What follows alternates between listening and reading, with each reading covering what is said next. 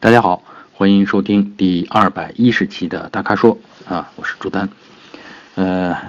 我们先从我们粉丝叫自由的心啊，他的话题，他的问题开始啊，这是关于这个高尔夫嘉旅这款车啊，他想问我们啊，对这款车的评价如何？哎，另外呢，想问问什么价位呃出手比较合适？呃，另外呢，他提到呢是目前他看好的或者看中的啊是嘉旅的 1.4T 低功率版，但是呢他在纠结是手动呢还是自动呢？啊，他甚至连车型都选好了，是手动进取或者是自动进取啊，但是就是纠结这个变速箱的问题，而且他还特别提到是在上海的郊区工作啊，看来呃可能不是太拥堵吧啊，还有我们这位粉丝是男士，他特别强调了。啊，嗯，首先呢，我是觉得哈，我们这位粉丝应该算是有品位、懂生活。为什么呢？因为他知道自己想要什么。呃，嘉旅这款车呢，呃，在我看来呢，比两厢呃稍微大一点，又比普通的 MPV 或者家用 MPV 呢稍微小一点，但是功能上它已经完全覆盖了这种小型 MPV 的这种呃功能，实用性非常强。而且呢，这个呃车内的空间呀，驾驶的视野呀，另外还有这种典型的这种大众的这种呃功能决定形式的这种设计啊，呃都让人用起来很愉悦啊。呃还有啊，特别关键的一点，我还特地查了一下，那么 1.4T 的这个呃嘉旅跟1.6自吸的嘉旅的区别呢，呃是后悬挂啊，1.4T 的呢，它的后悬挂呢是这种呃多连杆独立的。啊，也就是说，喜欢开车的人可能心里边一定会偏向这种多连杆的啊，因为操控的感觉、过弯的感觉会更好啊。另外，我们这位粉丝呢，就是自由的心呢，他提到的手动和自动，我理解，呃，他也确实纠结这个，可能是纠结这个七档的干式呃双离合器的这个 DSG 啊，呃。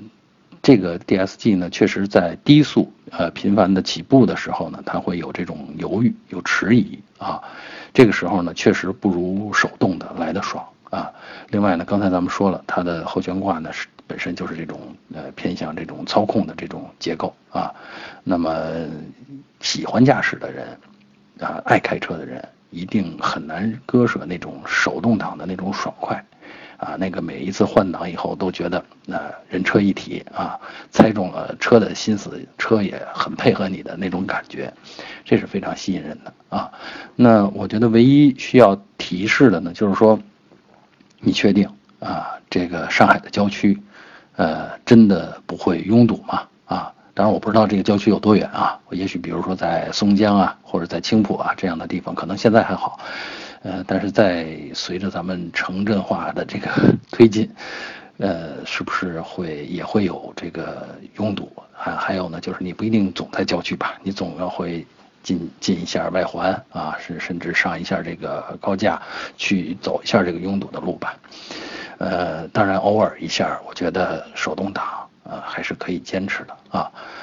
我们有一位同事啊，其实呢就是选择了。呃一点四 T 的呃配手动挡的这种组合，当然那时候还没有嘉旅，啊，他选的是途安，啊，他是一个非常喜欢开车的人，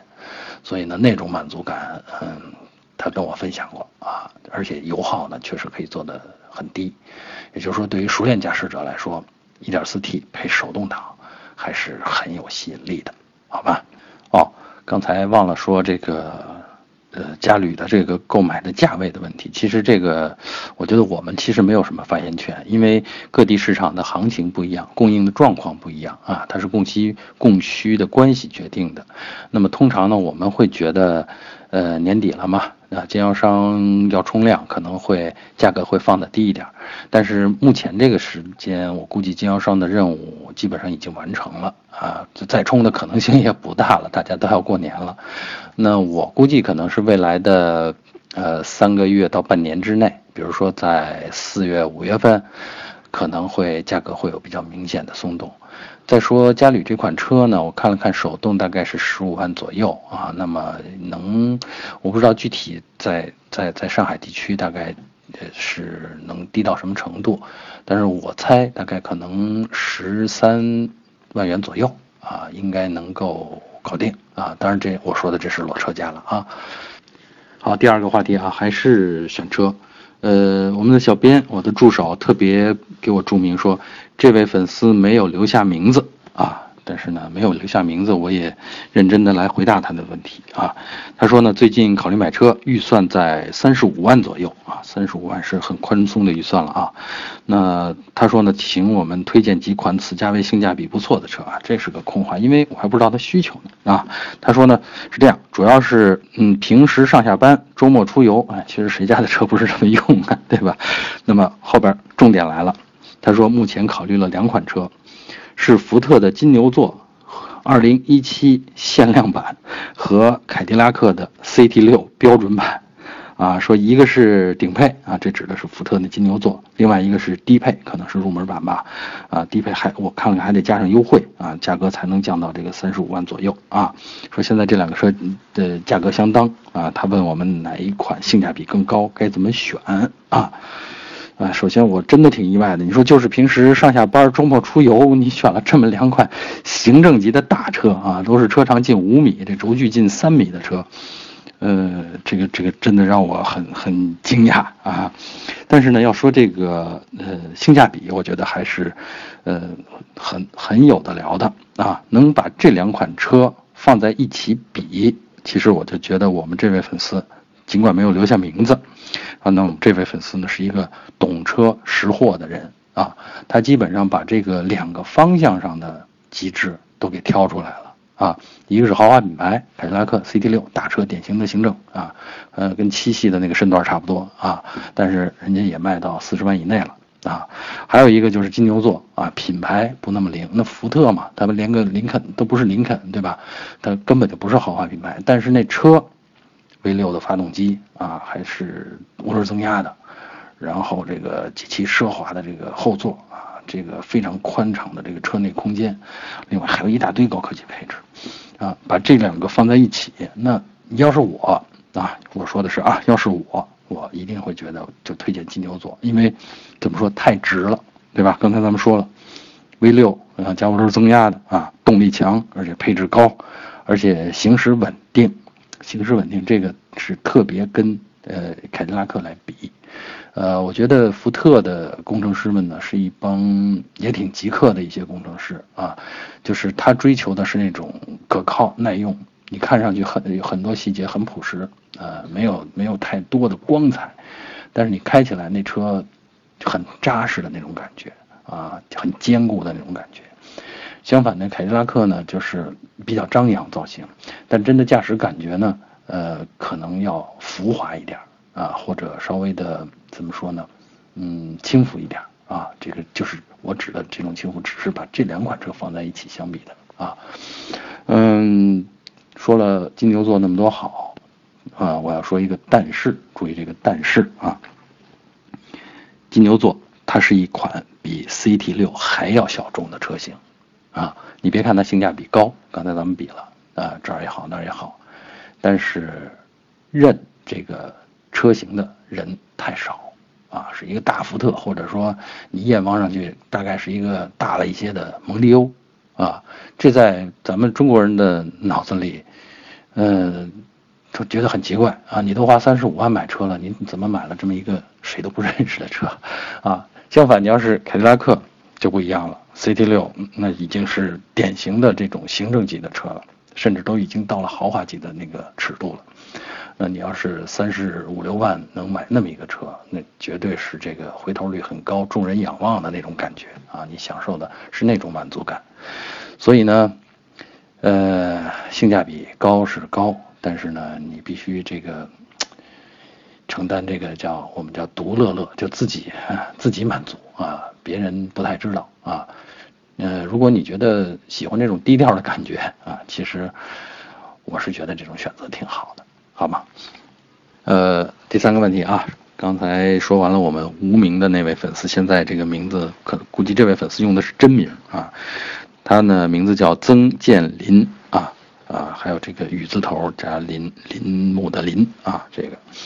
呃，很有意思，他的这个购车预算呢也是三十五万啊，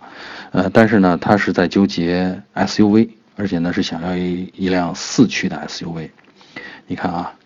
特别有意思的是，它的用途呢主要是市区上下班啊，但是呢提到每个周末会去郊外钓鱼啊，这位是钓鱼爱好者钓友啊，呃。他提到的钓鱼的这个路况呢，基本上是叫车辙地和机耕道，对，因为现在的鱼塘通常是在农田里面嘛，对吧？嗯，他的购车预算三十五万左右，首先考虑的品牌呢，这个是别克昂科威啊，发现神行，还有大众的全新途观 L。为什么呢？他觉得的昂科威，它其实最心仪啊，这个三十五万的价位已经可以买到昂科威的旗舰版了。旗舰版是什么概念？就是所有上海通用能够装在车上的配置全都给你装上了，啊，然后这个呃，发现神行呢，它的感觉呢是说，呃，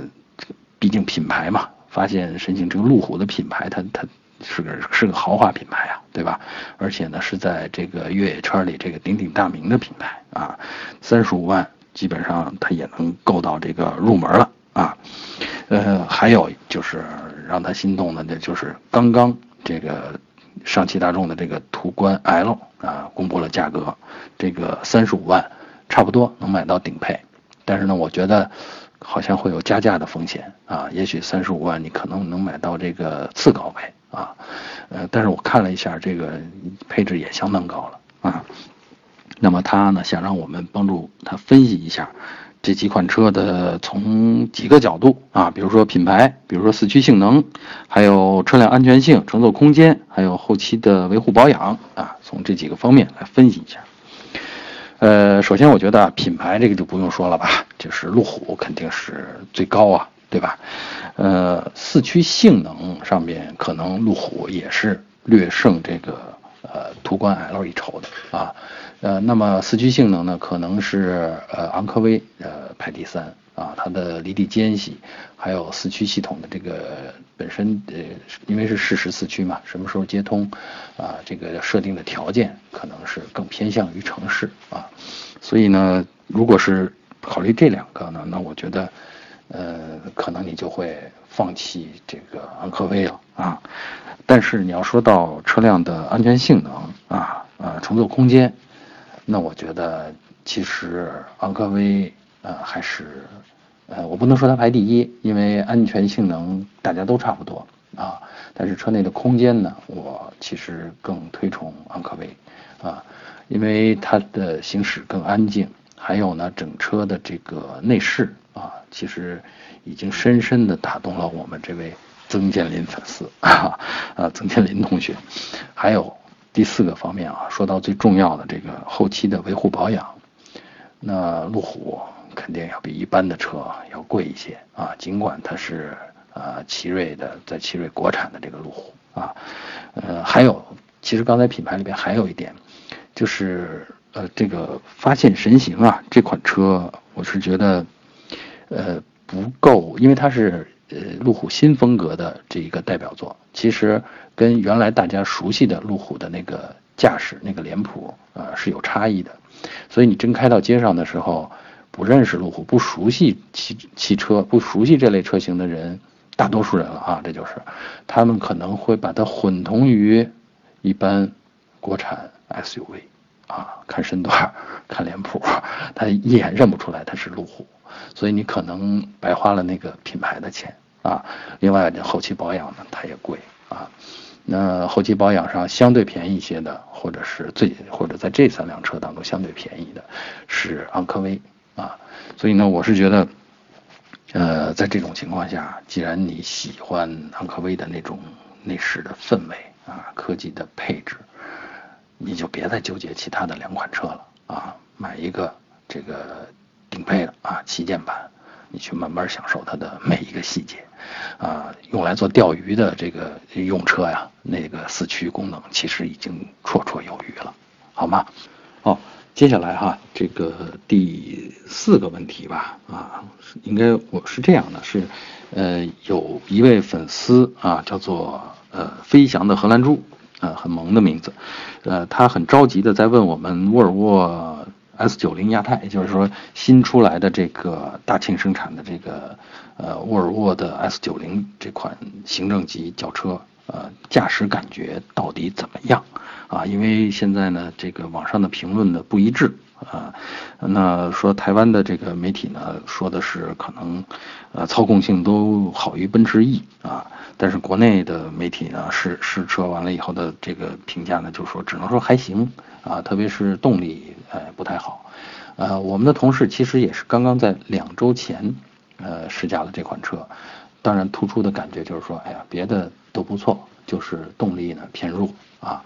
那么这位粉丝呢，我们这位粉丝飞翔的荷兰猪，他想问我说，呃，到底他的这个行驶感觉是怎么样？呃，怎么说呢？我觉得你再给我点时间啊，因为呃，我想呢，我们测试过以后啊，特别是你要问我，那我得开完了之后，我才能给你做详细的描述，否则我现在这么泛泛的说呢，对你就是不太负责任了啊，所以。给我们一点时间，我估计在未来的三个月之内，我们应该能有这款车的测评报告啊，测试报告啊，所以稍等啊。还有呢，就是其实另外一位粉丝的问题跟这个类似啊，当然问的是另外一款车了啊，呃，叫他的名字叫明天会更好啊，我们这位粉丝的名字，他想问的呢是呃，三菱的欧蓝德和新的吉普指南者啊，呃，他说呢开宝骏。六三零已经五年了，现在想换 SUV，这个预算呢在十七万到二十万之间，啊，想买这个合资品牌，呃，目前看中的呢就是国产的三菱欧蓝德啊，还看中了这个看上了，我觉得应该是因为这个吉普指南者太新了，我们的编辑基本上是上周才才去试驾完，所以呢这个新的这个吉普指南者的 1.4T 啊，呃，这个他看中这个车啊。但是呢，又纠结没有四驱啊，他想问问我们帮忙推荐是什么样？呃，其实我也得请这位粉丝呢稍微等一等。我们编辑团队当中只是一个人开过了，他反馈回来的信息呢只是说，哎，综合性能不错啊。这个，但是这个在真的做测试之前，在真的呃积累到呃我们具体多位编辑的驾驶感受之前，我还真的没法帮你比这两款车。从感觉上，我是偏向这个这个指南者的，因为这个新的指南者的设计呢，其实更符合我们传统的呃对吉普的印象啊，它像一个缩小了的这个大切诺基啊，典型的这些造型元素都突出的非常好，而且比例也很匀称，啊，功能性也不错。那么 1.4T 跟它的双离合器变速箱，据说也重新的匹配过了啊，不像是在那个自由侠上面那么跌跌撞撞，有点呃顿挫的那种感觉，呃，但这只是第一次试驾啊，还需要一点时间啊，我们估计未来的几个月之内也会对它进行测试，所以到那个时候再回答我们这两位粉丝的呃话题会更好，好吗？好，下边咱们进入这个用车话题的环节吧。呃，我们的粉丝鸭哥啊，他他问的呢是关于新车的磨合啊。他说呢，一直是我们车评网的粉丝啊，最近刚刚提了一辆马自达 CX-5 啊，呃，请问他问我们新车没过磨合期跑长途高速要注意哪些啊？车速要控制在多少？啊，首先恭喜啊！这个祝贺我们这位粉丝拿到了新车，嗯，然后我是觉得是这样，就是刚提刚提的车，我也不知道你现在是是一千公里呢，五百公里呢，呃，到底是多少里程啊？那么总的来说呢，我是觉得这类新车啊，在头两千公里之内，呃，高速可以跑，但是呢，你要避免这种油门到底的急加速。啊，因为确实，比如说气缸、活塞啊，这之间，呃，还有一些轴承啊、轴瓦之间的磨合呢，还没有那么呃完美啊，还没到完美的程度。这个时候让它承受突然的大负荷，呃，另外呢，随着这个新车的刚刚发动机刚刚开始运转，可能这个磨合过程中会有一些极细的金属的碎屑。啊，呃，它容易沉积在这种轴承的表面啊、轴瓦的表面啊，所以这个时候呢，你要避免它承受大负荷啊。但是这。个其实也没有必要太揪心。为什么呢？我觉得现在的高速公路啊都有限速啊，这个一百一、一百二，顶多的我见到国内最高的这个限速也就到一百三。在这种情况下，你只要不是像我刚才说的那种油门到底，呃，这个对车都不会有什么伤害啊。唯一要注意的呢是，如果你这个刚提的，如果里程还太短，比如说没到一千公里啊，你刹车。用的次数相对比较少，那么刹车片跟刹车盘之间的磨合其实还没有到位，这个时候的刹车效能其实不能发挥出百分之百啊，所以呢，这个那你得注意车速别太快，然后呢，嗯，制动措施呢你要提前一点啊，然后嗯，过了这段时间，就我刚才说的，比如说一千公里啊或者两千公里吧，咱们保险的说一点，其实就一切正常了，就并不需要呃。格外的注意啊，跑高速其实没问题，我刚才跟你说了。那么其实有还有一个问题，不是磨合的问题，是因为新车啊，它的内饰的这个挥发物会比较多啊。就咱们说再环保的材料，它在新的状态下刚出厂的情况下，仍然那个挥发物的浓度会比较高。所以跑长途的时候啊，空调你尽量使用外循环啊，这样呢，这个吸入的这个有害的这个。呃，气体会少一些，啊，所以呢，这个一定注意啊。平时呢，如果可能的话啊，这个多开窗啊，只要不是在北京啊、石家庄啊这样有可能车外比车内还脏的地方，你就多开窗啊，然后空调多用这个外循环，好吗？呃，好啊，最后一个问题啊，还是关于这个用车的啊。呃，我们粉丝叫守望蓝天啊，他在问一个。呃，4S 店的营销窍门怎 么说？是这样，他说从呃二保开始，我估计是第二次保养吧。啊，他说每次保养，4S 店都说让清洗节气门，说目前已经行驶两万公里了，他已经行驶两万公里了，说还没清洗过。那我估计是他坚持不洗呗，对吧？4S 店每次劝他，他都坚持不洗呗。啊，然后他想问我们，他说在车况良好的情况下，4S 店推荐的这类清洗项目有必要做吗？呃，这个情况其实我也经常遇到啊，也有不少人朋友在问我啊，这个 4S 店嘛，基本上这个人家人家用心是好的，人家这个呃叫做什么呃广开财源啊，这个这个呃做法也是可以理解的啊，因为在大多数咱们消费者的心目当中，这个呃车嘛，还是说这个要好好用啊，好好养。这个洗洗更健康这件事儿呢，是一个普遍的观念，所以呢，一般 4S 店呢会利用大家的这消费者的这种心理，说反正对车无害，洗洗肯定比不洗强呗。那么你可能一次保养，本来你花个六七百块钱啊，人家再给你推荐个两三百块钱的清洗项目，啊，你想想其实也没坏处，只能更好啊。再加上人家和颜悦色啊，人家很殷勤的给你服务，你可能也就接受了啊。但是吧，我真的觉得哈，这种尤其是这个，呃，短的里程间隔的情况下啊，比如说这个每隔五千公里就洗一次，这真有点多余了啊。但是两万公里不洗，嗯，怎么说呢？我也觉得有点儿，呃，有点儿有点儿稍微长了点儿。我的经验是呢，你可以一年洗一次。啊，当然这是在指在这个种北上广这样堵车的这个大城市里边，啊，如果车况真的良好，真的没有发生过这种说，比如说加速的时候油门反应迟缓啊，甚至这种顿挫啊，呃，那基本上啊就属于车况良好。那这种情况下，你两年洗一次也没问题啊。但洗的时候呢，一定要规范操作，因为现在的这个呃。就是节气门呢，基本都是伺服电机来控制的。你要是野蛮的拆装的话，啊，容易对它造成损害，以后就不准了。啊，另外还有就是规范操作，还有包括一个清洗完了安装过程，安装完了以后还有一个重新的呃叫呃标定或者叫重置的过程，就归零的过程，得连上电脑，让油门回到它的零位啊，这样才会才会不影响日后的这个呃性能。啊，所以呢，这个结论是，嗯，呃，确实洗洗更健康，但是真的不用洗得太勤啊，一两万公里洗一次，这是正常的啊。好，以上就是本期大咖说的全部问题啊！欢迎大家继续在微社区中向我们提问。如果您想了解更多的汽车资讯和导购信息，持续关注我们的微信公众号和车评网。我们下期节目再见。